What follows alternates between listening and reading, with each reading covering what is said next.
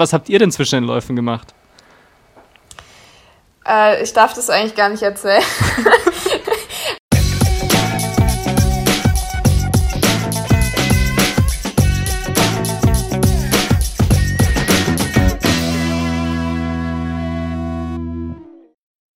Hallo und herzlich willkommen zur 159. Episode der Wechselzonis. An meiner Seite der Adrian. Hi. Und neben Adrian äh, sitzt der Henning. Hallo Henning. Moin. Lange nichts mehr gehört, so virtuell gesehen. Äh, ja, ich bin übrigens auch da, der Lukas. Und äh, ja, wir leiten gerade mal so ein bisschen die neueste Episode von uns ein. Ähm, aber bevor wir ähm, soweit sind, wie es sich standardmäßig gehört. Äh, wie geht's euch denn? Henning, erzähl mal. Du warst schon etwas länger nicht mehr dabei. Ja, mir, mir geht's soweit ganz gut. Ich habe äh, gerade ein bisschen, bisschen auf der Arbeit, habe ich ein neues Projekt gekriegt. Und äh, da bin ich gerade ein bisschen eingebunden, deshalb habe ich mich da äh, gerade so ein bisschen zurückgezogen, was Podcasts angeht. Ähm, aber soweit ganz gut. Bis auf die viele Arbeit ist das läuft es ganz gut. Das Wetter wird ja auch immer schöner und äh, da ist ja auch der Gemütszustand, dadurch, dass es dann auch ein bisschen länger nach hinten raus hell ist, doch äh, ja ganz gut und dann äh, ist das lange Arbeiten auch nicht ganz so schlimm. Ja, aber man kann sich auch was Schöneres vorstellen, als lange zu arbeiten. Ja, das stimmt schon. So aus dem Fenster gucken und äh, raus, also wenn man dann so rausguckt und sieht, wie das Wetter immer schöner wird. Hm, aber ich arbeite jetzt mehr in der Stadt. Ich habe jetzt ein Zurzeit ähm, sitze ich in der, in der Stadt bei uns und äh, das habe ich jetzt so gemacht, dass ich so am Rand, so, so bis zum Stadtrand fahre mit dem Auto. Das ist bei uns immer noch ein paar Kilometer, sind immer noch zwölf Kilometer. Und dann fahre ich so die letzten fünf Minuten zu Fuß, äh, die letzten fünf Minuten zu Fuß, die letzten fünf Kilometer fahre ich mit dem Rad. Und äh, das habe ich dann immer im Kofferraum drin und äh, da bin ich auf jeden Fall immer schneller als das Auto muss man sagen. Und ich bin morgens dann auch immer noch ein bisschen frischer gleich. Ne? Und das ist so ein bisschen, da aktiviere ich dann doch so ein bisschen den Tag. Hm. Und das, du tust was für die Umwelt. Genau, ich tue was für die Umwelt. Das ist ja, äh, ich versuche mein äh, Footprint, äh, mein CO2-Footprint äh, gering zu halten. Sehr schön. Adrian, äh, wie geht's dir? Hast du den Kopf und die Beine so ein bisschen erholen können von deinem letzten, äh, von deiner letzten Challenge? Ja, definitiv. Eigentlich äh, ja schon, schon vor ein paar Tagen. Ähm, eigentlich ging das relativ, relativ zügig, was die Beine angeht. Ähm, ja, meine Hände und mein Nacken, das habe ich auch schon meine in der letzten Folge äh, schon angesprochen, die waren ganz schön in, in Mitleidenschaft gezogen. Also da, also da äh, hatte ich noch ein paar Tage was von, aber jetzt sind so alle, alle Blessuren weg. Äh, ja, und äh, das Training geht weiter. Ja, ich war gestern mit meiner Freundin äh, so eine kleine Runde äh, fahren und ich habe heute auch, äh, ich weiß gar nicht, ob, ob man es Muskelkater im Rücken nennen kann, aber ja, ich kann mir schon vorstellen, wie schlimm es dann bei dir ist, wenn ich nach, sag ich mal, zwei Stunden schon so Schmerzen hatte. Aber gut, ich bin auch schon länger nicht mehr gefahren. Ja, äh, mein Wochenende war eigentlich ganz cool. Ich konnte mich endlich mal wieder ein bisschen erholen. Äh, war ein bisschen laufen, war ein bisschen äh, Radfahren. Heute waren wir schön ähm, am Lacher See in Maria Lach. Äh, sind wir da eine kleine Runde um den See gegangen. Die ist ungefähr acht Kilometer. Äh, was auch ganz witzig ist, auf der Internetseite haben wir mal geguckt, da steht eineinhalb bis zwei äh, Stunden braucht man um den See. Ähm, und wir waren recht gut zu Fuß und wir haben eine Stunde ja, 45 gebraucht. Also wenn du mal eine kurze Pause machst oder sowas, dann bist, schaffst du es wahrscheinlich erst ein zweieinhalb oder sowas. Äh, aber war ganz lustig, aber auch sehr, sehr voll, muss man sagen.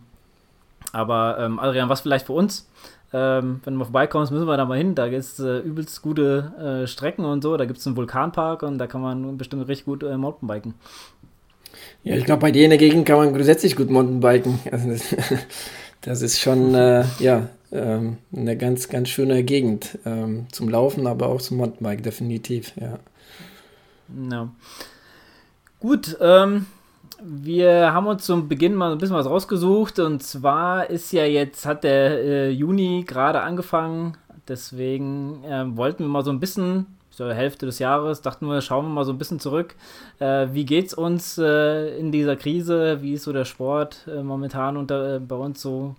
Und haben wir noch die Motivation, so weiterzumachen? Ähm, ja, Henning, erzähl doch mal, äh, wie ist so dein Jahr bis jetzt gewesen?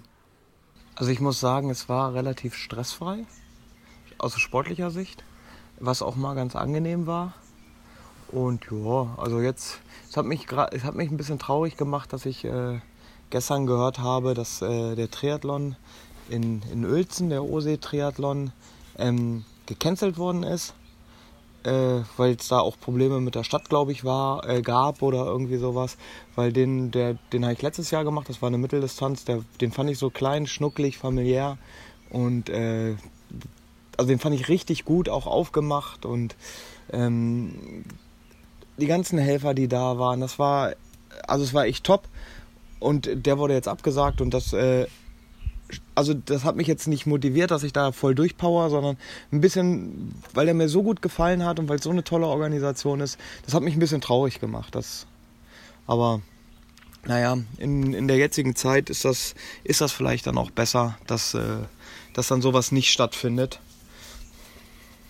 Gerechnet habe ich damit eigentlich nicht, dass er stattfindet, aber da äh, die Veranstalter das ähm, relativ offen kommuniziert haben alles äh, und halt auch immer gesagt haben, dass sie ihr Bestes geben und dass sie da dran sind. Und es hat jetzt, glaube ich, nur daran gehakt, dass irgendwas, äh, ich glaube, dass er dass in dem See diese öffentliche Veranstaltung nicht gemacht werden darf.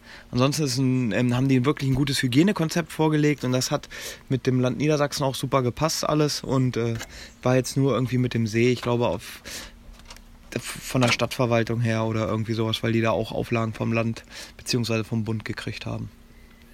Ja. Aber bezüglich. Ja, und jetzt. Äh, ganz, ganz kurz, hm? Henning, bezüglich deines äh, zweiten äh, Highlights, den du dir vorgenommen hast, wo du auch letztes Jahr gut unterwegs warst, ähm, da, da sieht es doch ganz gut aus. Da hast du auf jeden Fall irgendwas, ne, äh, was äh, tatsächlich stattfinden könnte. Genau, das ist, das ist die Hölle von Kuh, die findet äh, wirklich statt. Und, ähm, oder bis jetzt findet sie tatsächlich statt, ähm, weil das Hygienekonzept auch ähm, wohl sehr gut ist und äh, da es auch nicht so viele Starter sind, unter 1000, äh, passt das auch. Und äh, ja, da arbeite ich jetzt mit Adrian drauf hin, dass ich bin letztes Jahr ja irgendwas mit fünf Stunden, drei Sekunden, dass ich mich äh, um mindestens vier Sekunden verbessere.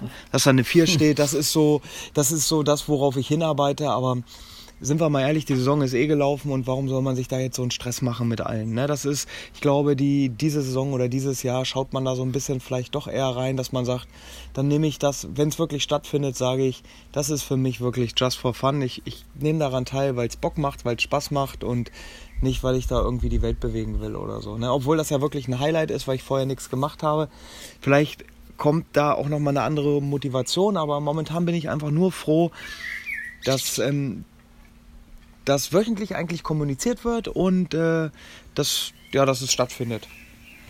Und ich hoffe, dass es auch so bleibt in, in Zukunft jetzt. Ja, wäre doch, wär doch ein schönes Sahnehäubchen jetzt so ne, für dich. Ja, definitiv. Ja. ja. aber wie gesagt, schauen wir mal. Ich, ich bin auch nicht böse, wenn es nicht stattfindet, muss ich ganz ehrlich sagen.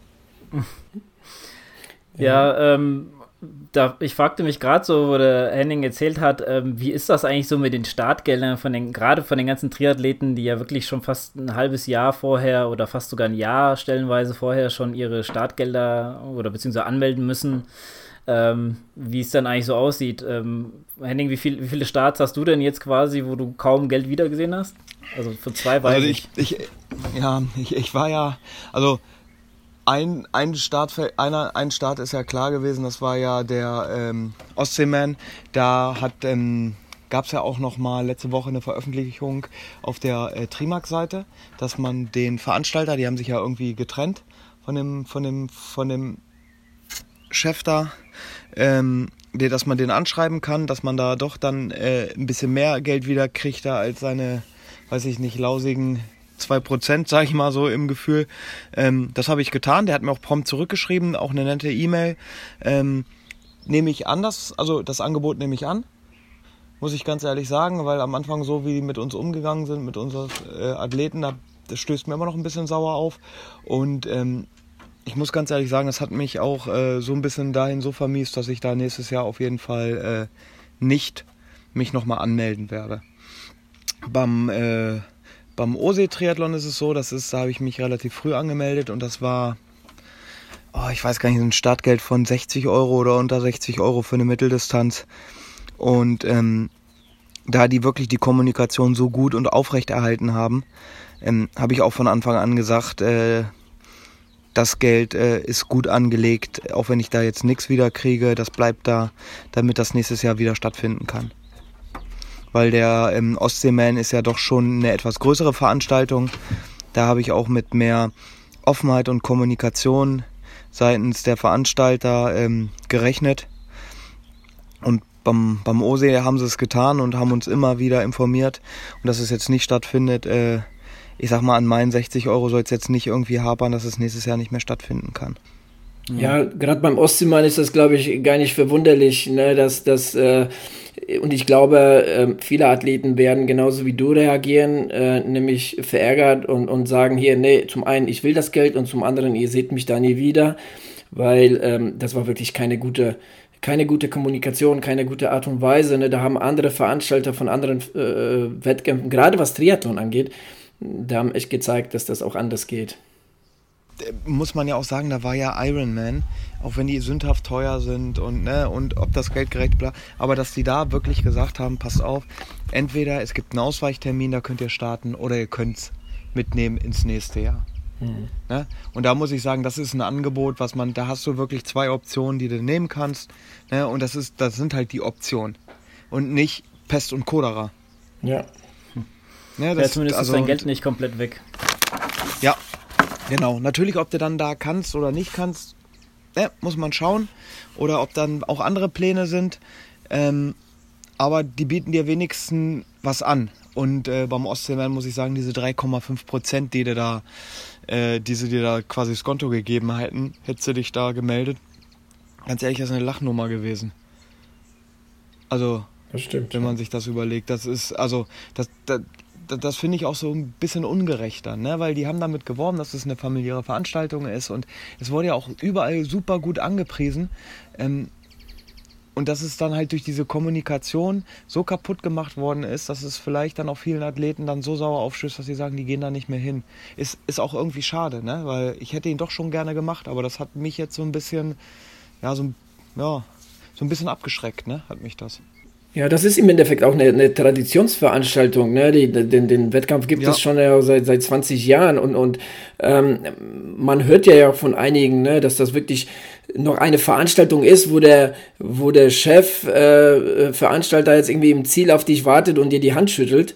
Ähm, aber aus irgendwelchen Gründen haben sie das einfach nicht auf die Reihe gekriegt, jetzt in der Corona-Zeit da jetzt vernünftig äh, mit den Athleten zu kommunizieren und da auch ein vernünftiges Plan aufzustellen äh, diese Mail, ähm, die da äh, an euch kam, also die war ja wirklich, also das war äh, unter aller Sau, finde ich auch. Aber äh, ich glaube, im, im Corona-Jahr haben die Triathleten grundsätzlich relativ wenig zu lachen, äh, was, was Stadtgelder angeht. Ne? Also stell dir vor, ja, der eine oder andere meldet sich für ein 70.3 und dann noch irgendwo für ein Ironman Germany. Also da, da hast du so viel Geld investiert, was du einfach nicht siehst. Ne? Ähm, und wie du sagst, also ähm, man hat die Möglichkeit, vielleicht nächstes Jahr daran teilzunehmen. Oder aber man hat das Pech, wenn das einfach aus irgendwelchen Gründen auch immer nicht geht. Ne? Dann, dann guckt man natürlich in die Röhre. Ja, definitiv. Ja. Und das ist, das, also das war ein bisschen schade, ne? Ja. Ich Wie sieht halt denn bei euch äh, aus? Ja, äh, wir wollten noch dazu sagen, äh, ich äh, finde halt auch so, wie sie es jetzt kommuniziert haben, und du sagst ja jetzt, dass da jetzt irgendwie aus der Veranstalter, der Chef der, davon irgendwie, ähm, weiß jetzt gerade gar nicht, ich habe es irgendwie gar nicht mitbekommen, dass der ähm, jetzt das bezahlt oder eine, gewisse Differenz bezahlt, äh, aber der Image-Schaden ist ja schon vorhanden. Also ich meine, die Leute sind ja so schon ab oder genervt davon, wie es halt äh, kommuniziert wurde und es ist halt, wenn du einen Tag nach der ähm, Frist, dass du dein Geld zurückverlangen kannst, so kommunizierst, dann kannst, brauchst du nicht erwarten, dass die Leute äh, dir danach wieder die Bude einlaufen. Ja, aber, genau. Gut, Adrian, wie war dein Jahr bis jetzt? Äh, du hast ja schon ein bisschen was gemacht.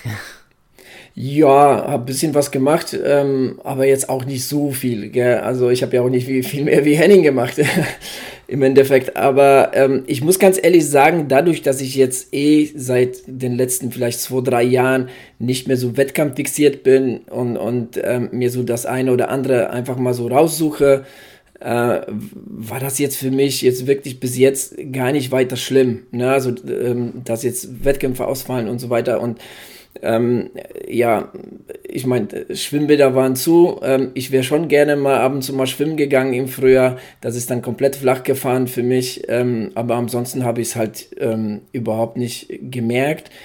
Trainiert habe ich auch in den letzten Monaten eigentlich wirklich sehr gut. Ähm, liegt bestimmt auch irgendwo äh, an, der, an der Zusammenarbeit mit der Tabea. Äh, da bin ich mir auch ganz sicher. Und ähm, ja, solche, solche spontanen Geschichten jetzt, zum Beispiel wie letzte Woche äh, ähm, der, der, äh, ja, der Dünsberg, den ich da 22 Mal hochgefahren bin, ja, das macht Spaß. Ne? Also das, das äh, kann man mal einwerfen ähm, in so ein Jahr. Und ähm, da der Backyard für mich ausgefallen ist, was für mich so quasi der Wettkampf des Jahres war, und da muss ich sagen, das hat mich schon ein bisschen äh, ähm, getroffen gehabt, weil ich damit gerechnet habe, tatsächlich, dass der Michael, der Veranstalter, den durchzieht, weil ähm, er hat wirklich alles versucht, ähm, den jetzt irgendwie durchzukriegen, ähm, äh, hat sich dann aber doch entschieden, aufgrund der ganzen ähm, ja, Maßnahmen, die da getroffen werden müssten,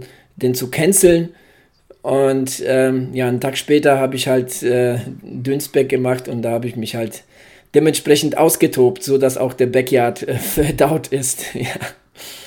Aber ansonsten, ja, also ich bin, wie gesagt, ich bin zufrieden. Mir fehlen ja keine, keine Wettkämpfe außerhalb dem Backyard, aber ansonsten ähm, läuft das ja wirklich für mich sehr, sehr zufriedenstellend. Aus der Sicht, als, aus der Sicht des Athleten, sage ich mal, ne, aus der Coaching-Sicht ist das jetzt noch so ein bisschen eine andere Geschichte, weil ne, viele Athleten dann doch so ein bisschen ähm, gar nicht mehr wussten auf einmal, ne, wie, wie sie das Jahr gestalten sollen und so weiter. Da waren auch schon einige Gespräche nötig mit dem einen oder anderen und, und so weiter.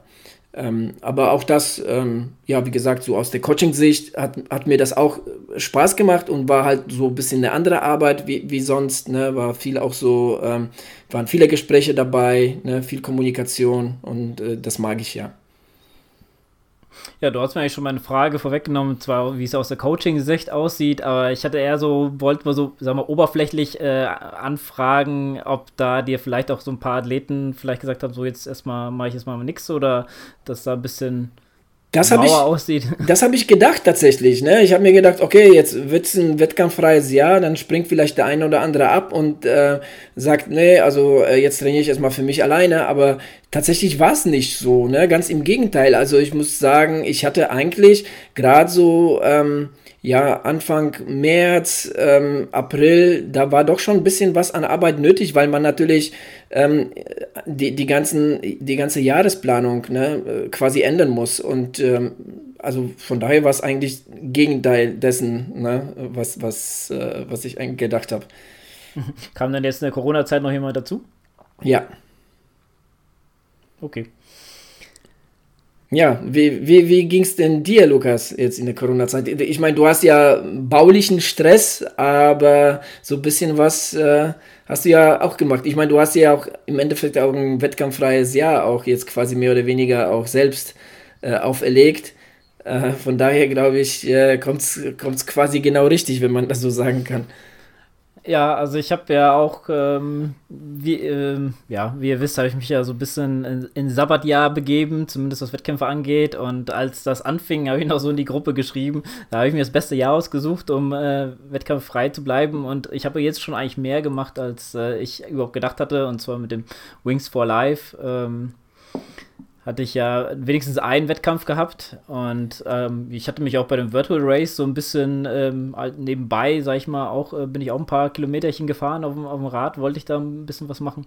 Von daher habe ich, glaube ich, äh, schon viel mehr gemacht, als ich überhaupt mir äh, zu träumen gewagt hatte am Anfang des Jahres und ähm, ja, von der Motivation her ist es für mich eher ein anderer Stress als Corona, weil ich merke das ehrlich gesagt nicht so sehr, weil ich, äh, wie gesagt, eigentlich überhaupt keine Wettkämpfe geplant hatte und es liegt eigentlich eher so ein bisschen an, wenn man jetzt von der Baustelle zurückkommt. Also, das ist meistens entweder fahre ich dann einen doppelten Weg quasi, weil das ist gar nicht so weit weg von meiner Arbeit. Und wenn ich dann nach Hause fahre und, und, und äh, habe zum Beispiel Nachtschicht, äh, fahre dann nach Hause erstmal, ähm, dann stehe ich auf, dann fahre ich nochmal an die Baustelle und danach fahre ich wieder heim und dann wieder an die Arbeit. Und also das ist schon manchmal echt ein bisschen nervig.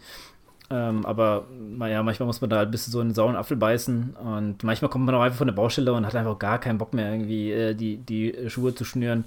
Ähm, obwohl ich ein, zwei Mal gemerkt habe, wenn, wenn man dann doch schon noch, doch mal, bevor man sich auf die Couch legt, äh, sich äh, die Schuhe an, anzieht und, und losläuft, dann kommt dann auch irgendwann nach, sagen wir mal so, sechs Kilometer spätestens kommt dann die doch die Lust. Ja, also bei mir wird es aber wahrscheinlich erstmal so weitergehen. Ich habe da jetzt auch irgendwie nicht großartig was geplant. Ähm, jetzt im, jetzt, na gut, jetzt haben wir so, jetzt kommen Bauarbeiten, wo ich nicht viel helfen kann, ja, weil das sind dann eher so spezifische Arbeiten und ähm, dann wird es wahrscheinlich so ab August wahrscheinlich erst richtig für mich losgehen, wenn es so Richtung Innenausbau geht und dann ähm, werde ich wahrscheinlich, ja, müsste ich noch mal gucken, wie, wie so die restliche Jahresplanung geht. Aber ich hoffe halt äh, für die Athleten und Athletinnen, die bis jetzt ähm, ja, nichts machen konnten oder ähm, andere Motivationen wie Challenges sich gesucht haben, dass sie wenigstens am Ende des Jahres nochmal ein, zwei Wettkämpfe machen können. Ähm, ja, und vielleicht sich so nochmal ein, äh, so ein äh, Sahnehäubchen auf dieses ähm, solchen Jahr ähm, bekommen. Ja. So sieht es aus damit. Sehr gut. Eine Frage nochmal an Henning. Ähm, schwimmtechnisch, ähm, du willst ja diese Woche mal probieren, äh, ich weiß nicht, in den See ne, oder, oder Freibad zu gehen. Äh, hast du schon ein flau, flaues Gefühl im Magen? ja, so ein bisschen schon. Also ich habe ähm, bei mir beim, beim äh, um, um die Ecke bei mir im Büro. Da ist ein Stadtbad, das ist, äh, das ist ein Freibad. Da war ein Kumpel auch schon zweimal im Wasser. Da bin ich vielleicht mal überlegen, ob ich mal in der Mittagspause mhm. rübergehe. Das sind auch irgendwie äh, mit dem Fahrrad, glaube ich, zwei Minuten oder so. Ob ich dann da mal eine Runde anteste. Muss aber mal gucken, er meint es schon noch ziemlich frisch, äh, ob ich den Neo dann mitnehme. Aber so ein nasser Neo dann noch mit aufs Fahrrad zu transportieren, ist schon nicht ohne, ne? Der ist ja dann schon stimmt. so leicht. Muss ich mal gucken, wie ich das mache. Ähm, oder ob ich dann wirklich mit in den sauren Apfel beiße und mit Badehose da reinspringe. Aber ich habe halt auch keine Lust, irgendwie mich da zu sehr zu quälen, wenn das Wasser so kalt ist. Ne? Weil da muss ich momentan sagen, bin ich dann doch eher. Ist sowieso bei mir, dass wenn das Wasser kalt ist, dass ich da eine ziemliche Mimi bin.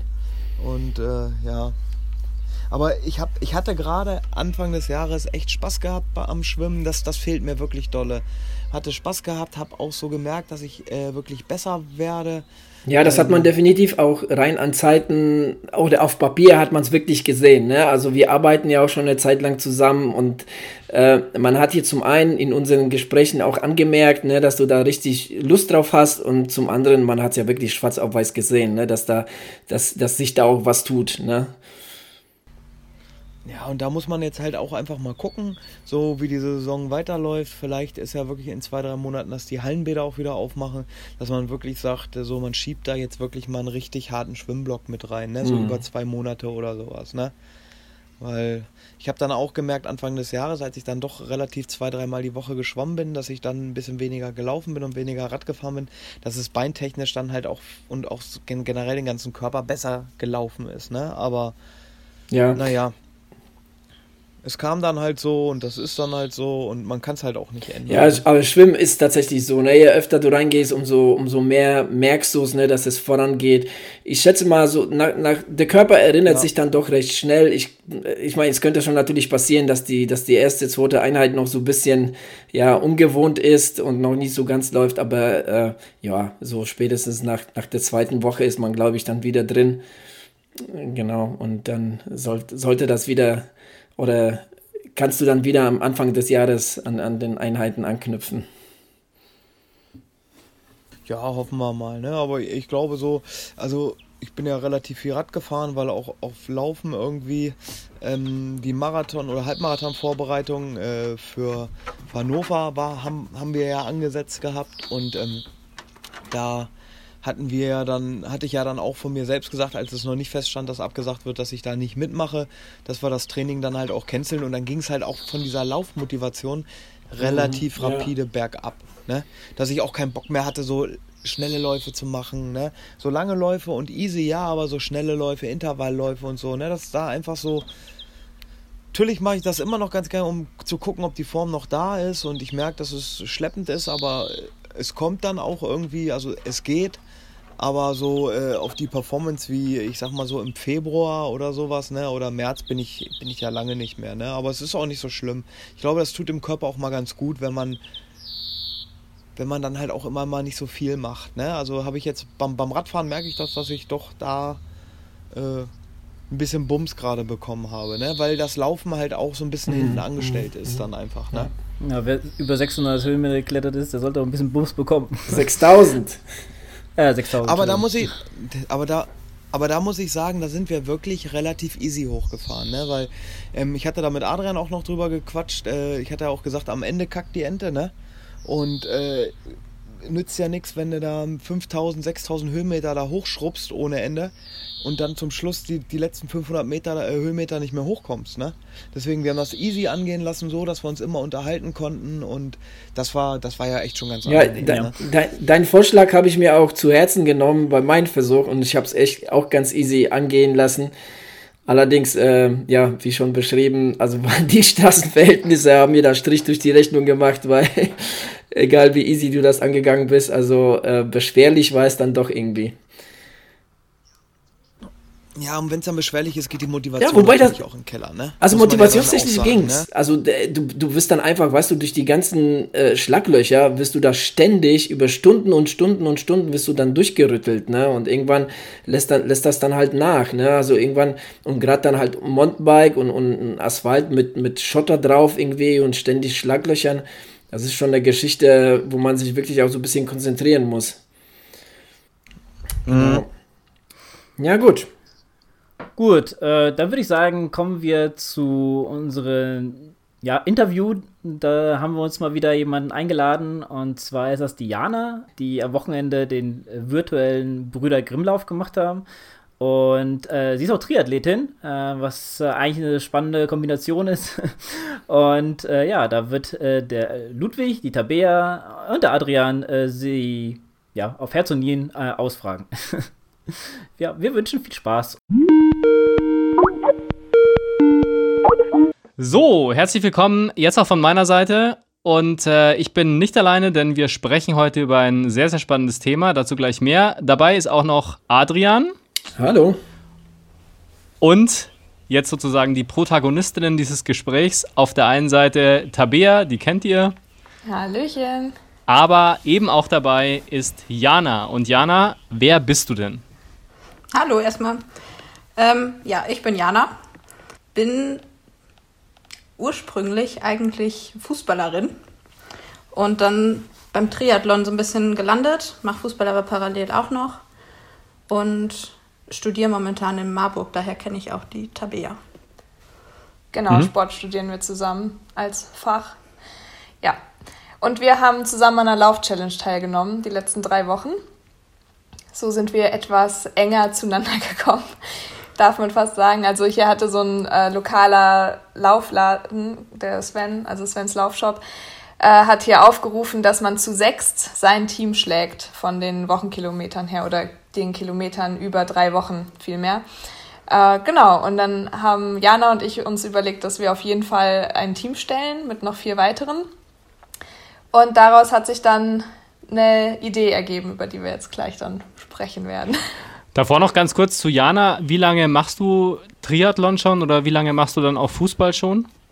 Ich mache Fußball seit 2006. Also ich habe damals zur WM quasi angefangen und habe Triathlon immer so ein bisschen parallel gemacht. Also meine Eltern machen beide Triathlon und dadurch bin ich als ganz kleines Kind schon in so Kindertriathlons gerutscht die die irgendwie gefunden haben bei uns in der Region. Und dann haben wir einfach mitgemacht, meine Schwester und ich. Und dann lief das ohne großes Training immer so ein bisschen nebenher. Wenn wir mal was gefunden haben, was terminlich gepasst hat, haben wir daran eben teilgenommen. Und dann 2018 bin ich hier in Marburg im Verein gelandet, übers Schwimmen mehr oder weniger. Und ja, die haben mich dann gefragt, ob ich Lust habe, mit in der Liga zu starten. Und seitdem betreibe ich das Ganze ein bisschen intensiver. Und wie vereinst du das? Ich meine, Fußball und äh, Ausdauersport sind ja grundsätzlich schon eher unterschiedliche Sachen, auch was die Belastung für den Körper angeht. Kannst du das gut vereinen oder hast du da irgendwie eine ganz besondere Strategie?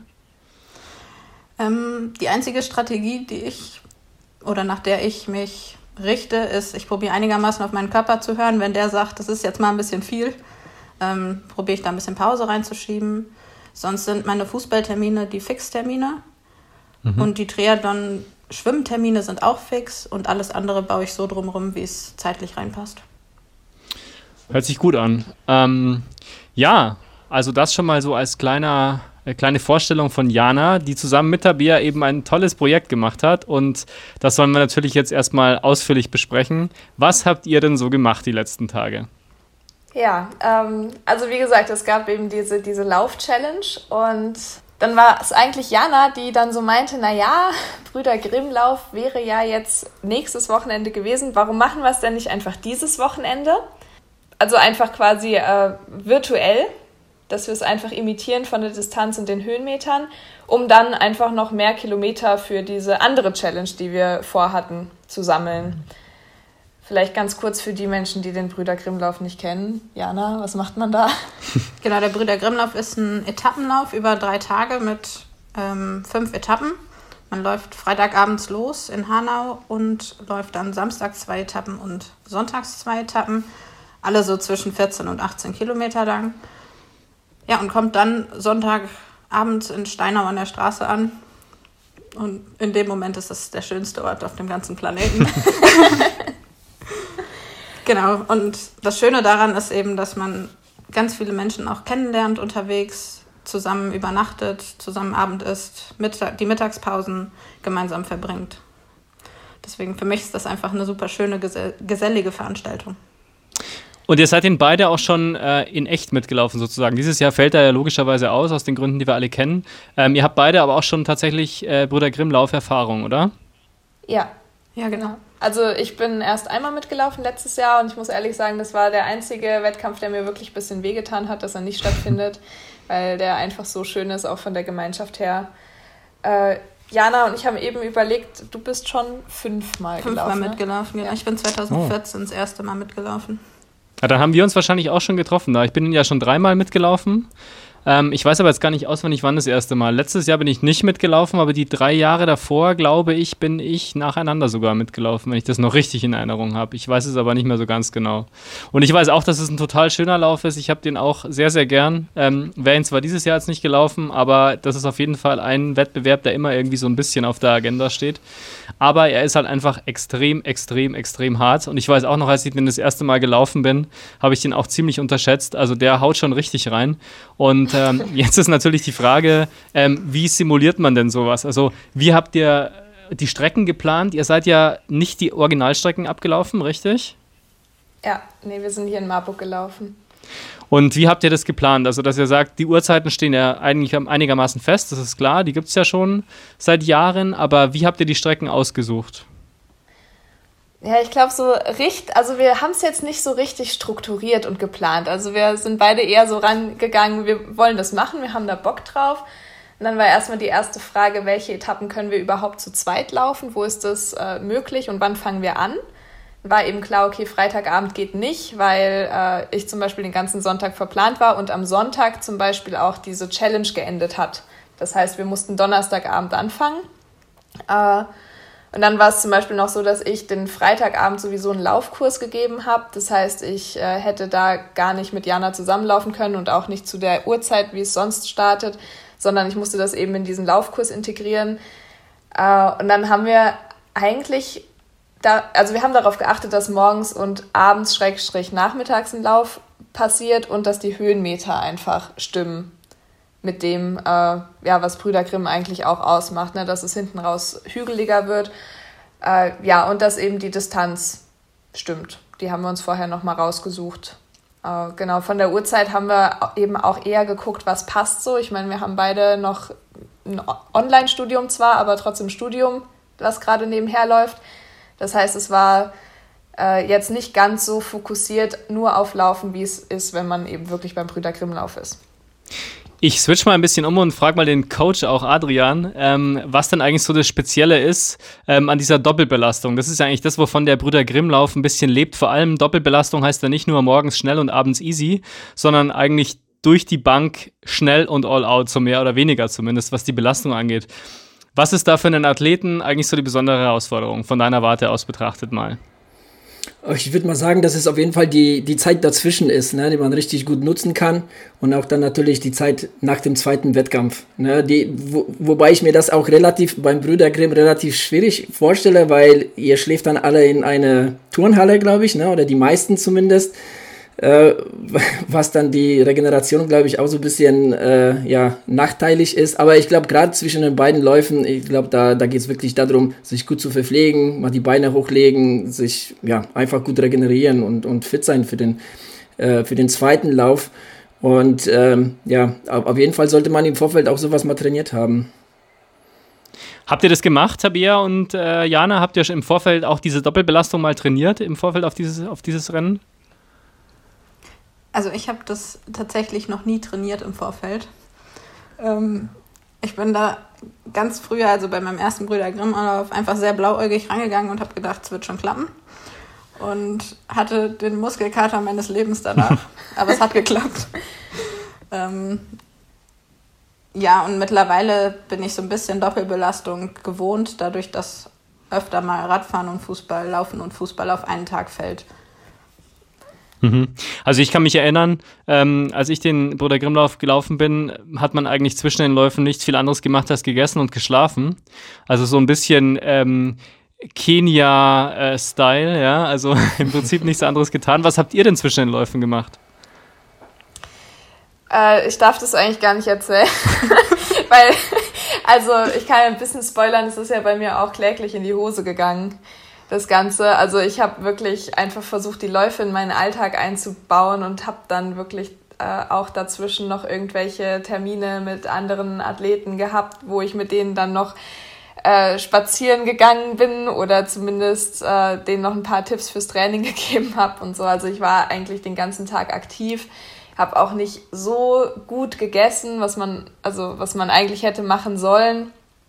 Äh, das, das war alles nicht so schlau. Also ich glaube, da hat mir das wirklich gefehlt, dieser, dieses Brüder Grimm-Feeling, dass man wirklich mit allen einfach nur rumliegt und versucht, so gut wie es geht, irgendwie klarzukommen. Aber ich weiß, dass Jana sich ziemlich gut verpflegt hat. Jana, was hast du denn so gegessen? Ja, ich habe das einfach so gemacht, wie ich das beim Brüder Grimmlauf auch immer mache. Also wir sind, wenn man beim Brüder Grimmlauf kommt, die erste Etappe in Niederrodenbach an. Und wir waren immer mit der Family da und sind abends immer Pizza essen gegangen. Die letzten Jahre, deswegen habe ich auch einfach Pizza gegessen. Und am nächsten Tag habe ich mittags auch Nudelsuppe gekocht, weil beim Bruder Gimlauf es mittwochs, äh, mittags einfach immer Nudelsuppe gibt. Und dann dachte ich so, das hat die Jahre immer funktioniert. Dann ändern wir das jetzt nicht, dann gibt es jetzt Nudelsuppe. Genau, und habe dann einfach Nudelsuppe gegessen. Ähm, Tabea, du hast es schon so ein bisschen gespoilert. Ähm, es sind ja insgesamt 82 Kilometer auf diesen fünf Etappen. Wie weit seid ihr denn gekommen, frage ich jetzt einfach mal unverblümt. Also ich, ich glaube, ich bin bei Kilometer 51 eingegangen. also, ja, ich spoiler jetzt für Jana schon so ein bisschen mit, weil wir hatten ja noch einen zweiten Punkt auf der Agenda stehen, und zwar bei Etappe 4. Und zwar war es so, dass jemand anderes aus unserem Team gesagt hat, ja, das klingt ja alles schön und gut mit Brüder Grimm und so weiter, aber ich würde gerne am Samstag lieber einen Marathon laufen. Äh, und wie wir zwei dann halt so waren, war so, naja gut, man könnte ja dann einfach Etappe 4 und 5 zusammenlegen und könnte dann einfach an dem Samstag einen Marathon mit ihm laufen, so als Gruppenidee. Äh, ich habe dann bei der zweiten Etappe, bei der Hälfte schon zu Jana gesagt, äh, mein Knie zwickt. Und auch beim Lauftreff, da haben wir dann Bergintervalle gemacht, weil ich ja die Höhenmeter imitieren wollte. Und auch da habe ich schon gemerkt, bergab geht gar nicht mehr mit dem Knie. Und ja, hab's dann, hab dann morgens schon zu den beiden gesagt, hier lauft erstmal los. Ich versuche dann dazu zu kommen auf der, also auf einem Viertel der Strecke ungefähr und äh, lauf dann ein Stückchen mit, dass ich zumindest die vierte Etappe vielleicht noch fertig kriege ja, habe dann aber, als ich am Treffpunkt war, gemerkt, es, es ist einfach total blöd, jetzt hier weiterzumachen, weil ich hätte mir das wahrscheinlich nur reingelaufen und dann dafür, dass es nicht mal ein offizieller Wettkampf war und ja, war dann sehr vernünftig und hab, hab das dann nach Hause gelaufen, also bin dann die letzten drei Kilometer noch ganz easy, entspannt heimgelaufen und ähm, hab's dann gut sein lassen. Deswegen ist Jana an, ab der Stelle deutlich interessanter als ich. Ich gebe das Wort einfach mal ab. Ja, genau. Wir kamen ja dann auf die Idee, man könnte einfach Marathon irgendwie dann auch noch laufen und quasi die beiden Wettkämpfe vereinen. Und dann hatte derjenige aus unserem Team eben eine schöne Strecke rausgesucht, die eben auch die entsprechenden Höhenmeter noch mit drin hatte. Ja, und dann war ich so angefuchst von der Idee, dass ich einfach gedacht habe, das ziehen wir jetzt durch. Wusste aber nicht, ob ich das überhaupt hinkriege mit drei Brüder Grimmlauf-Etappen vorher in den Beinen, dann am Samstag einen Marathon zu laufen. Es war nämlich auch erst mein zweiter Marathon. Also ich bin letztes Jahr in Frankfurt meinen ersten Marathon gelaufen und das war dann jetzt quasi der zweite. Deswegen so richtig viel Erfahrung war da auch noch nicht da, ob ich das jetzt so hinkriege. Aber das hat dann ganz gut geklappt, tatsächlich. Ähm, wenn du sagst, es hat gut geklappt, ähm, habt ihr euch im Vorfeld eine Zeit überlegt oder habt ihr euch eine Pace überlegt oder irgendeine Strategie im Sinne von, weil ich meine, die klassische Strategie beim Brüder Grimmlauf ist ja, ich versuche die erste Etappe locker zu laufen und steigere mich dann. De facto passiert immer das Gleiche, man ballert die erste Etappe komplett durch, weil die auch flach ist, ja, und ist dann schon mal ziemlich am Ende, hat dann aber Gott sei Dank die Nacht noch zum Regenerieren. Wie war das bei euch? Habt ihr einen Plan gehabt oder habt ihr gesagt, wir gehen es jetzt einfach an und gucken, wie weit wir kommen? Ja, also wir sind die ersten drei Brüder Grimmlauf-Etappen nicht Vollgas angelaufen, sondern mhm. ich würde sagen, wir sind sie nicht ganz locker gelaufen, aber doch so, dass wir uns auch unterwegs noch ein bisschen unterhalten konnten. Und ja, die Idee war dann schon ein bisschen mehr Kilometer sammeln und nicht auf die Uhr gucken dabei. Deswegen war mein körperlicher Zustand, als wir in diesen Marathon gestartet sind, dann auch nicht so wie nach drei Etappen Brüder Grimmlauf im Wettkampfmodus. Mhm. Obwohl man sagen muss, für die Höhenmeter habt ihr ganz schön einen abgerissen. Ne? Also dann auch noch Marathon. Also ich glaube, es war dann, waren 700 Höhenmeter dabei und es war irgendwie so eine 610er, 615er Pace. Äh, das war dann schon, finde ich, mit Brüder Grimm Laufbeinen ein Brett. Mhm. Adrian, an dich nochmal die Frage. Ich meine, du hast ja auch eine, eine Challenge hinter dir, die haben wir ja schon besprochen, ähm, die vom Prinzip ja, vielleicht nicht ähnlich ist, aber da geht es ja auch sehr stark darum, dass man seine Kräfte einteilt für jeden Versuch, da auf den Berg hochzukommen. Ähm, und äh, da gibt es schon so ein paar Parallelen auch zum Brüder Grimmlauf. Wie würdest du denn sagen, wenn wir jetzt eine Vorbesprechung machen würden oder wenn du eine gemacht hättest mit den beiden, ähm, was hättest du denen denn gesagt? Wie sollen die es denn angehen? Also wie geht man denn so ein Rennen über drei Tage mit äh, fünf Läufen am besten an? Und sag jetzt nicht also langsam. Genau, na, im Prinzip ähm, hört sich das alles doch schon ganz gut an. Ne? Also die haben es wirklich vernünftig ist angegangen, ähm, ganz, ganz entspannt und nicht losgebrettert äh, und geballert die ersten Tage. Ähm, wahrscheinlich, ich weiß nicht, ob ihr von Anfang an gewusst habt, dass ihr Marathon läuft oder nicht, aber klar, wenn man das weiß, ist das natürlich auch so ein bisschen, ne, so, naja, wir müssen jetzt ein bisschen locker machen, ne, da steht ja noch Marathon an. Ich weiß nicht, wann ihr, wann ihr von dem Marathon jetzt irgendwie erfahren habt, beziehungsweise beschlossen habt, den zu laufen. Stand das von Anfang an fest? Ähm, mehr oder weniger, glaube ich. Also wir wussten, dass Christian ihn laufen will. Und ich glaube, es hat sich in unserem Kopf schon festgesetzt, dass wir es eigentlich gerne durchziehen woll wollen, ja. Okay. Ja, also von daher, klar, natürlich, ähm, das Ganze locker angehen, klar, wenn, wenn man jetzt gerade auch einen zweiten Marathon läuft und äh, auch weiß, dass der auch ein paar Höhenmeter äh, mit sich bringt, dann äh, heißt das eigentlich nur, ja, äh, in die Defensive zu gehen, mehr oder weniger. Ne? Und äh, ja, ich meine, ist ja auch mental ist auch, auch nicht zu unterschätzen, ne? das, das zu wissen, dass man jetzt irgendwie seit ein paar Tagen schon doppelt äh, unterwegs ist am Tag und äh, dann auch noch einen Marathon äh, vor sich hat. Von daher schon eine starke Leistung. Also ich finde mental ist ehrlich gesagt fast noch ein bisschen ähm, heftiger, den Brüder Grimmlauf ja. zu machen, ohne den eigentlichen Wettbewerb zu laufen. Denn der Brüder Grimmlauf äh, lebt ja wirklich davon, dass man sich immer wieder aufrafft wie gesagt, aus dem Bett wieder sich erhebt und zur nächsten Etappe geht oder ähm, hinkommt irgendwie. Ähm, und ich meine, diese Motivation, die muss man erstmal haben, um dann wirklich am Abend nochmal aufzustehen oder am späten Nachmittag und nochmal einen rauszuhauen und das Ganze über drei Tage. Ähm, also ich finde es schon ziemlich heftig, das einfach so zu machen, ohne tatsächlich im Wettbewerb zu stehen. War das für euch ein, ein Problem oder ich meine, ihr seid ja beide eben auch den, den echten sage ich jetzt mal, Brüder Grimmlauf auch schon mitgelaufen. War das irgendwie ein Problem, euch da zu motivieren und wie habt ihr das gemacht? Ja, also für mich war es tatsächlich hilfreich, dass Tabea dann gesagt hat, ich bin dabei und wir machen das irgendwie zu zweit. Weil ich glaube, das ganz alleine durchzuziehen wäre echt nochmal eine andere Hausnummer gewesen. So hatten wir uns ja schon verabredet, wir treffen uns da und dann war der Termin ja auch fix und dann sind wir zusammen losgelaufen und dann war es am nächsten Morgen auch nicht schwierig aufzustehen und zu sagen, wir laufen wieder. Und dann kam bei mir tatsächlich ein bisschen Brüder Grimmlauf-Feeling auf, was ganz gut dafür war, für die dritte Etappe, die dann alleine zu laufen.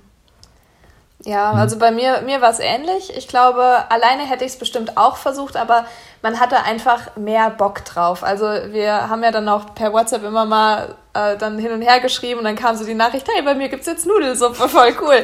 Ähm, und dann hat man natürlich so eine, so eine andere Einstellung zu dem Ganzen. Man will ja den anderen auch nicht hängen lassen. Deswegen hat man das natürlich ganz vorbildlich auch immer alles äh, absolviert, was, was man äh, zu machen hatte.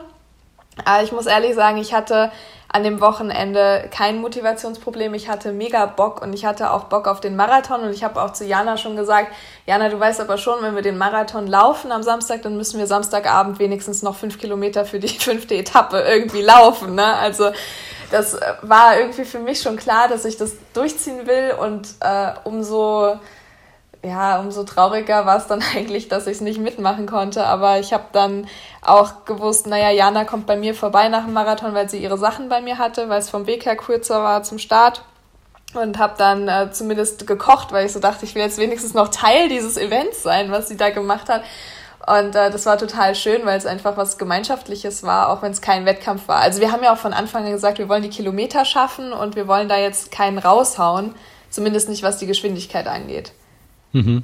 Ähm, hast du Tabea dann Jana auf der letzten Etappe dann auch nochmal begleitet und vielleicht auch nochmal motiviert? Ich meine, es gibt ja Athleten, die hören nicht auf das, was du sagst, das wissen wir auch seit der letzten Folge, aber wie ist das mit Jana?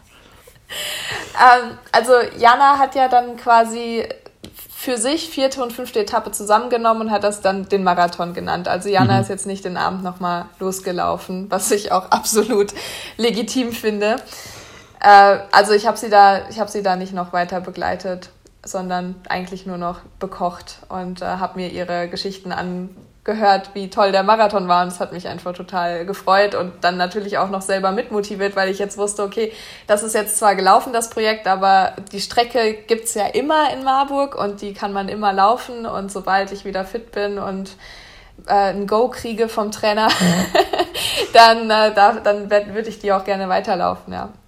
Genau, dieses fünfte die fünfte Etappe dann nochmal extra zu laufen, ich muss sagen, da war dann meine Motivation nach mhm. dem Marathon nicht mehr da, weil der so gut lief und ich mir das auch irgendwie nicht nehmen wollte, dieses tolle Gefühl dann abends durch irgendwie einen Lauf, der dann vermutlich nicht mehr so toll gewesen wäre. Ja, es ist durchaus verständlich. Ähm, jetzt hoffen wir ja alle, dass der Bruder Grimmlauf im nächsten Jahr wieder stattfinden wird. Ähm, was würdet ihr sagen, habt ihr Lehren gezogen aus, diesem, aus dieser Aktion jetzt, die euch vielleicht beim, beim echten Brüder Grimmlauf ähm, weiterhelfen können? Oder äh, habt ihr irgendwie Tipps für diejenigen, die den überhaupt mal angehen wollen? Ähm, ja, erstmal, welche Lehren habt ihr gezogen? Äh, da fange ich mal an, weil ich weiß nicht, ob Jana es noch weiß, dass sie es gesagt hat, aber wir haben äh, gerade auf den ersten zwei Etappen extrem viel über, äh, über den Brüder Grimmlauf auch gesprochen und was man so für Erfahrungen schon gemacht hat und so. Und äh, sie hat auf der ersten Etappe zu mir gesagt, der Brüder Grimmlauf lässt dich über dich hinauswachsen. Und ähm, das fand ich so passend, weil genauso war es bei mir im letzten Jahr, dass ich wirklich äh, Dinge geschafft habe und Geschwindigkeiten geschafft habe, von denen ich mir bis zu dem Zeitpunkt nicht träumen lassen konnte. Also bei mir hat das überhaupt nicht gestimmt, dass ich am Anfang overpaced habe, sondern ich bin halt irgendwie mit jedem Lauf noch ein bisschen schneller geworden, habe mich gefragt, wo ich das jetzt noch hernehme. Ähm, aber dieses über sich hinauswachsen konnte ich dann wirklich auch bei mir merken, also auch wenn ich abgebrochen habe in der, nach der oder während der vierten Etappe mehr oder weniger, äh, war das für mich ein ganz, ganz großer und wichtiger Schritt, weil ich eher jemand bin, der es durchzieht. Und äh, ich in dem Moment für mich entscheiden konnte, es ist jetzt gut, ich bin jetzt ein paar Kilometer gelaufen, es funktioniert einfach nicht, du hast Schmerzen, äh, und du lässt es jetzt einfach. Und äh, weiterzulaufen wäre, glaube ich, wieder nur einem falschen Ego hinterherlaufen gewesen. Äh, und ich glaube auch nicht, dass ich es nicht geschafft hätte, wenn ich gesagt hätte, ich laufe jetzt einfach mit. aber es wäre halt unvernünftig gewesen. Und da habe ich, war ich wirklich am Abend dann, als so das, die Trauer darüber, dass ich es nicht machen konnte, weg war, da war ich echt stolz auf mich. Und da habe ich echt gemerkt, oh cool, du bist irgendwie jetzt so einen Schritt weiter in deinem Training. Also du kannst jetzt wirklich auch mal auf deinen Körper hören und sagen, es ist okay. Und dann fängst du nächste Woche wieder an mit dem Laufen, wenn das Knie halt heile ist und zerschießt dich jetzt nicht. Da ähm, kurz, ja. ja.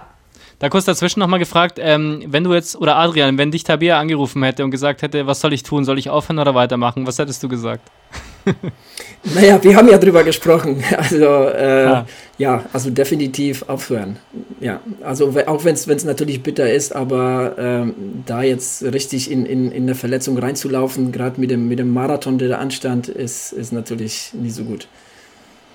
Also alles richtig gemacht. Alles richtig gemacht. Sehr gut. Jana, du wolltest noch deine Lehren teilen, hoffe ich. Ja, also ich kannte es ja jetzt aus den letzten Jahren schon, dass ich die Distanzen an sich bewältigen kann. Und durch dieses Marathon-Projekt kam aber jetzt ja nochmal echt so ein neuer Aspekt hinzu, wo ich auch am Abend vorher richtig nervös war. Und ich habe auch so schlecht geschlafen wie von meinem ersten Marathon und habe so richtig gemerkt, ich weiß gar nicht, ob ich das laufen kann. Ob ich das jetzt körperlich zustande bringe nach den drei Etappen. Und ja, im Endeffekt war es jetzt so ein richtiger Glaubensboost an mich selber, dass ich das geschafft habe. Und wahrscheinlich lässt es mich jetzt bei den nächsten Brüder Grimmlaufen auch noch mal mutiger werden, dass ich auch hinten raus noch mal ein bisschen mehr auf Geschwindigkeit gehen kann. Ich war nämlich auch so jemand, die erste Etappe erstmal richtig schön schnell loslaufen, dann auf der ersten schon irgendwo eingehen und dann hinten raus wird es meistens immer langsamer. Und da vielleicht auch jetzt den Mut dann mal zu haben, die erste nicht ganz so schnell loszulaufen und daran zu glauben, dass es hinten raus noch geht. Das ist vielleicht was, was ich auch kurz noch ergänzen kann bei meinem allerersten Bruder Grimmlauf, der von den dreien, äh, bei denen ich jetzt mitgelaufen bin, auch der beste war von der Gesamtzeit. War es tatsächlich auch so, dass ich vor der letzten Etappe ähm, oder eigentlich vor dem letzten Tag, also den Sonntag, ähm, nicht gut geschlafen habe und echt ein bisschen nervös war eben auch, weil ich wusste, dass es eine gute Zeit werden kann, aber man halt noch zweimal jetzt richtig, ähm, ja, eben ballern muss. Ähm, und ich finde es beim Brüder Grimmlauf immer wieder echt überraschend und sehr positiv überraschend, dass man eigentlich immer in den Etappen merkt, was da noch alles geht. Also man tritt wirklich so ab der, ich würde sagen, ja, Samstagabend eigentlich schon. Also ab der dritten Etappe tritt man schon so ein bisschen mit einem Vorschmerz an. Ja, also die Beine tun schon wirklich richtig weh beim Einlaufen auch schon. Ähm, aber man merkt dann spätestens nach zwei Kilometern, da ist noch einiges da und es geht eigentlich immer noch alles ganz gut. Und das finde ich halt echt super spannend und, und war für mich auch so ein, so, eine, so ein Erleuchtungsmoment beim ersten Bruder Grimmlauf, dass da echt noch einiges geht. Und das ist, glaube ich, auch so eine Lehre, die ich damals gezogen habe. Ähm, auch wenn die Beine wehtun, ähm, irgendwann überläuft man den Schmerz dann halt jetzt, ohne dass man in eine Verletzung reinläuft natürlich. Aber ich meine, so die, die Müdigkeit, die, die gibt sich dann wieder und die verschwindet dann auch irgendwann wieder. Ähm, das finde ich halt echt eine super spannende Erfahrung, die man beim Brüder Grimmlauf auf jeden Fall mitnehmen kann. Auf jeden Fall und ich glaube, als Tipp ist da, wenn jetzt jemand sagt, er macht es äh, zum ersten Mal, einfach auch nicht verzweifeln. Also ich bin letztes Jahr da gestartet und also ich bin ganz ehrlich, weil ich habe wirklich alle halbe Stunde auf mein Handy geguckt. Ich habe beide Nächte nicht geschlafen. Also ich lag wirklich einfach nur mit offenen Augen in dieser Sporthalle und habe mich gefragt, wann es endlich vorbei mhm. ist. Also es war ganz, ganz furchtbar. Ähm, also sonst war alles schön, aber die Nächte waren ganz, ganz bitter, weil ich mich auch irgendwie vertrunken habe, sag ich mal. Ich habe dann halt nach den Läufen noch versucht, so viel reinzukriegen an Kalorien. Es geht am besten immer mit Cola oder keine Ahnung, Säften. Habe so viel getrunken, dass ich halt ständig auch aufs Klo rennen musste. Keine Ahnung. Also das ist irgendwie normal, das gehört dazu. Ähm, und trotzdem, ja, du kommst an. Also du kommst auf jeden Fall an, egal wie. Und äh, nur weil du dich vor der vierten Etappe oder so so schrecklich fühlst und denkst, es wird nichts, es wird. Und ich glaube, mit diesem Selbstverständnis muss man da reingehen, äh, damit es klappt. Also ich glaube, man darf einfach zu keinem Moment daran zweifeln, dass man es nicht schafft. Also auch wenn man Schmerzen hat und zweifelt und so, aber du darfst dieses Grundverständnis von ich kann das, darfst du nicht verlieren. Und dann wird es auch. Ja, das finde ich beim Brüder Grimmlauf, es ist so schön, selbst wenn man es selber mal verliert, die anderen Menschen bringen einen dazu, wieder dran zu glauben. Ja, das stimmt. Und ich habe auch unterwegs auf den Etappen schon von Menschen gehört, komm, jetzt, das geht nochmal. Und gerade wenn es dann nochmal bergauf geht, irgendwie auf der fünften Etappe, wo sich so denkt, okay, dieser Berg will einfach nicht mehr enden. tauchte plötzlich irgendjemand, den man gar nicht kannte oder halt vorher schon mal in der Turnhalle irgendwo gesehen hat, auf und meinte so, komm, das kriegen wir jetzt hin und ist bald zu Ende. Und das ist, finde ich, für mich auch dieser Brüder Grimm, dieses Brüder Grimmlauf-Gefühl. Ja. Ja, und andere sehen, ähm, sehen in dir viel mehr als du selbst. Also ich kann da von letztem Jahr zum Beispiel noch sagen, ich meine, Rebecca Ita, wie häufig haben wir die schon erwähnt wegen ihren tollen Leistungen sportlich, aber die hat letztes Jahr bei mir irgendwann angefangen, mich Bergziege zu nennen. und immer gesagt so, ja, boah, du läufst die Berge so toll und du bist so eine richtige Bergziege. Und ich hatte nie in meinem Leben Berge trainiert. Also ich konnte das eigentlich nicht und ich mochte auch keine Berge. Und seitdem sie das so häufig gesagt hat, ja, denke ich mir immer, ja, ich bin eine Bergziege, ich schaffe das schon, ich kriege das schon hin. So, also die anderen Leute können dir da echt auch Mut machen. Ja, ja, ja. bei mir war es Brüder Grimmlauf-Erlebnis, was das angeht, mal, dass ich meinen ersten Brüder Grimmlauf und beim zweiten bin ich mir nicht so ganz sicher. Ähm, da bin ich die Berge nicht durchgelaufen. Und dann irgendwann habe ich mir vorgenommen, ich laufe jetzt diese Berge durch. Und das habe ich dann auch geschafft. Ich bin wirklich nicht so die Bergziege, aber ich war so stolz, als ich am Ende der fünften Etappe war und wusste, du bist alle diese Berge hochgelaufen und nicht gegangen unterwegs. Ähm, ja, das war tatsächlich auch nochmal so ein Brüder Grimmlauf-Gefühl. Er lässt dich über dich hinauswachsen. Ja.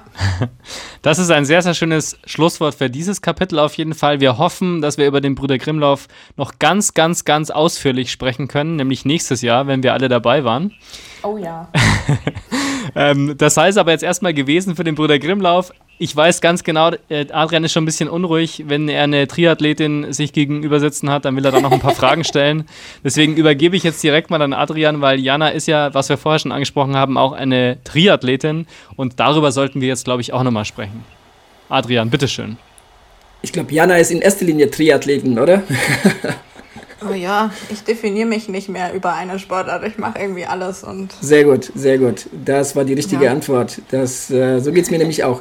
Ähm, du hast ähm, schon vorhin am Anfang erwähnt, du machst ja quasi seit der, ja, seit der Kindheit, ne? beim Kindertriathlon schon teilgenommen. Also eigentlich schon eher einen etwas anderen Weg zum Triathlon gefunden als die meisten, die dann nämlich entweder vom Laufen oder vom, vom Radfahren oder, oder ja selten äh, vom Schwimmen, aber solche gibt es ja auch kommen, aber du kommst ja tatsächlich so quasi von, von klein auf, äh, wenn ich das richtig verstanden habe, von klein auf äh, hast du ja schon Verbindung zu Triathlon gehabt. Ja, genau. Meine Eltern haben, sind beide beim Triathlon gelandet irgendwann und dann kam damals ein Nachbar von uns, meine ich, und meinte, es gibt einen Kindertriathlon bei uns in der Gegend, ob das nicht was für uns wäre. Und dann haben meine Eltern mich und meine Schwester damals gefragt, ob wir darauf Lust hätten. Und dann haben wir das gemacht, so da im lokalen Freibad, auf unseren Kinderfahrrädern und einfach mit irgendwelchen Schuhen. Und mein Vater sagt heute noch, die Wechselzeit damals war das längste an dem ganzen Be Wettkampf. ähm, genau. Es hat uns aber Spaß gemacht und so haben wir da drei, vier Jahre in Folge, glaube ich, dran teilgenommen. Und ja, sehr schön. Dann gab es später nochmal bei uns so ein Cross-Triathlon, an dem ich dann auch nochmal mitgemacht habe. Aber es war nie im Verein damals. Wie, wie, ist, deine wie ist dein Verhältnis zum Schwimmen? Ähm, das ist auch eine sehr wichtige Frage für einen Tri Triathleten, die, wobei viele sagen, ne, auf das Schwimmen könnte ich verzichten. Äh, wie ist dein Verhältnis da zum Wasser? Ja, also es ist jetzt nicht meine Lieblingsdisziplin von den dreien, aber mir war relativ früh klar, dass ich ähm, Triathlon gerne weitermachen möchte und wusste, dafür muss ich eben schwimmen und habe mir dann relativ früh das Kraulen so ein bisschen selber beigebracht bin dann zwischendurch mal in einem Schwimmkurs gewesen und habe es da ein bisschen besser gelernt und hatte dadurch aber so eine Grundlage, dass ich immer kraulen konnte und ich konnte auch immer lange kraulen, was ja auch bei einigen Triathleten nicht so der Fall ist. Also diese Hürde hatte ich für mich so nicht. Ich wusste, ich komme schon irgendwie über die Strecke aber wirklich schnell war es nicht und daran arbeite ich momentan so ein bisschen. Okay, du hast dann, dann doch irgendwann einen Verein gefunden, wie du gesagt hast. Dazu bist du auch, äh, wie du schon im Vorgespräch erzählt hast, auch eher zufällig gekommen, gell, zum Verein. Genau, ich war, ich muss ein bisschen ausholen. Ich war im mhm. Ausland über Erasmus mit der, ähm, habe ein Semester im Ausland studiert, war dann zu Hause und hatte drei Monate quasi frei, habe da gearbeitet und bin mit meiner Mama zum Schwimmen gegangen, weil die zu Hause so eine Schwimmgruppe hatten für Leute, die eben nicht im Schwimmverein sind, nicht vom Schwimmen kommen, aber auch keine Schwimmanfänger sind. Da bin ich mitgegangen und habe Spaß dran gefunden, bin dann zurück nach Marburg und dachte, so eine Gruppe gibt es hier bestimmt auch. War eine Fehlanzeige, gibt es hier so nicht. Und dann habe ich überlegt, okay, wo finde ich eine Gruppe, die schwimmt, die nicht für Schwimmanfänger ist, die aber auch nicht von Schwimmern ist. Und dann dachte ich, ja, Triathleten. Und habe dann in der Triathlon-Abteilung hier vom VfL angefragt, bin hingegangen, mir hat super gut gefallen und so bin ich im Triathlonverein gelandet. Ja, sehr schön. Hat, hat äh, eure Triathlonverein auch einen, ähm, wirklich einen Schwimmtrainer oder, oder organisiert ihr das selbst, wie das bei vielen Vereinen ist? Ähm, ja, wir haben Schwimmtrainer von der Schwimmabteilung. Tatsächlich. Ja. Hm. Genau. Sehr gut. Und ähm, Ligastarts machst du auch. Also du startest damit bei Liga-Wettkämpfen. Genau, dann war ich nämlich im Schwimm also zum übers Schwimmen im Verein gelandet und bin dann gefragt worden, ob ich nicht Lust hätte, bei den Frauen in der neu gegründeten Mannschaft mit in der Liga zu starten. Dachte ich mir so, ja, warum auch nicht? Hab da einfach mal zugesagt und bin darüber in diese Liga mit reingerutscht. Bin dann drei Wettkämpfe, glaube ich, bei den Frauen letztes Jahr mitgestartet und noch zwei bei den Männern. Ja, und dann kannte ich auch die meisten aus dem Verein und ja, bin da so in dieses Vereinsleben auch schön mit reingerutscht. Ja, sehr schön. Ähm, welch, welche äh, Distanzen hast du jetzt schon hinter dir? Also ich nehme an, Volksdistanz bzw. Sprintdistanz, olympische ähm, gehört ja irgendwo zum Liga, zu Liga-Wettkämpfen äh, dazu. Auch Mitteldistanz, hast du auch schon eine äh, hinter sich gebracht? Ja, ich habe eine Mitteldistanz in Frankfurt beim City Triathlon gemacht. Ah, ja. Mhm. Genau. Okay, und wo, wo, schlägt dein Herz jetzt mehr? Äh, eher so die längeren Strecken, also sprich Mitteldistanz darüber hinaus oder eher dann die kurzen Sachen?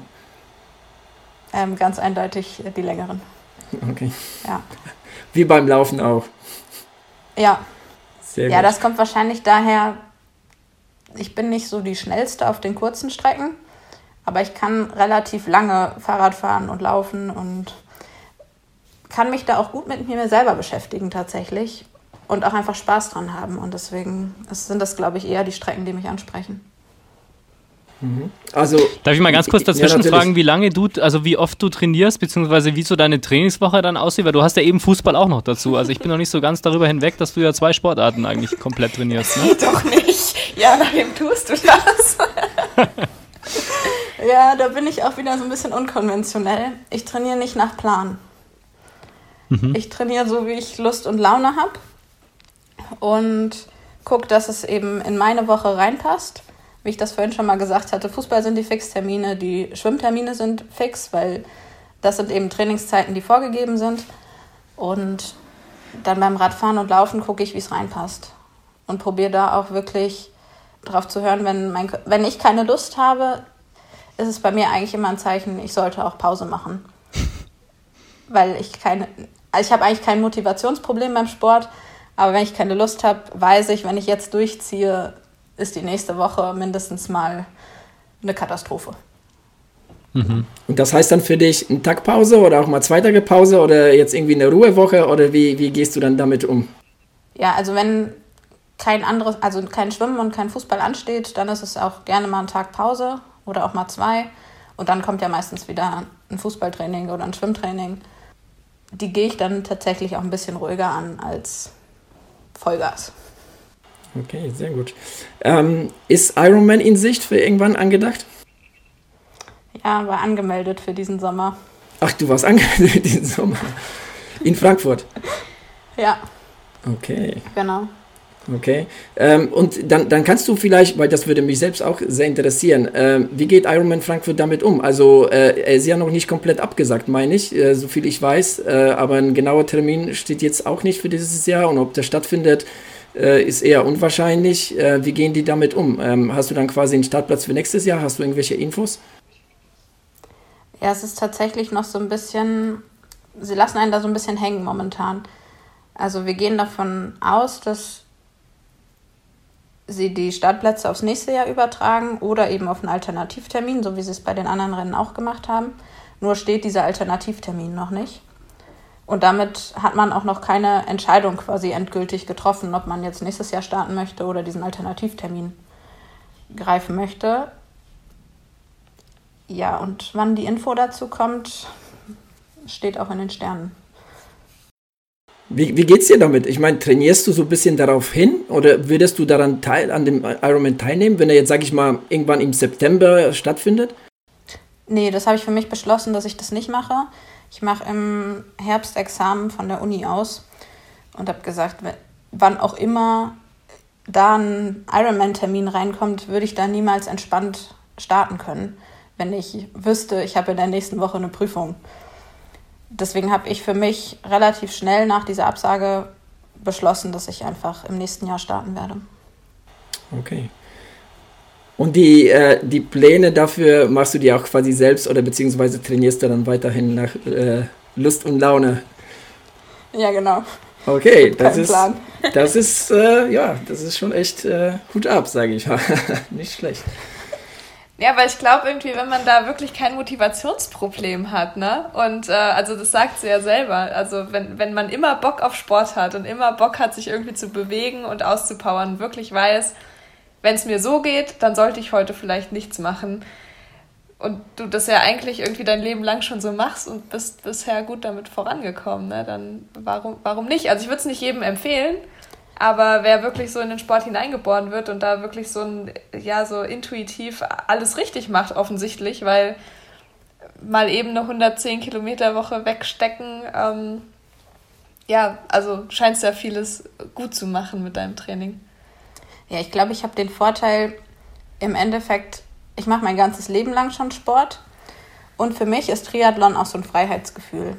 Also ich habe beim Fußball ja immer die Vorgabe, dass ich irgendwie im Mannschaftstraining bin, dann macht man halt die Sachen, die vorgegeben werden.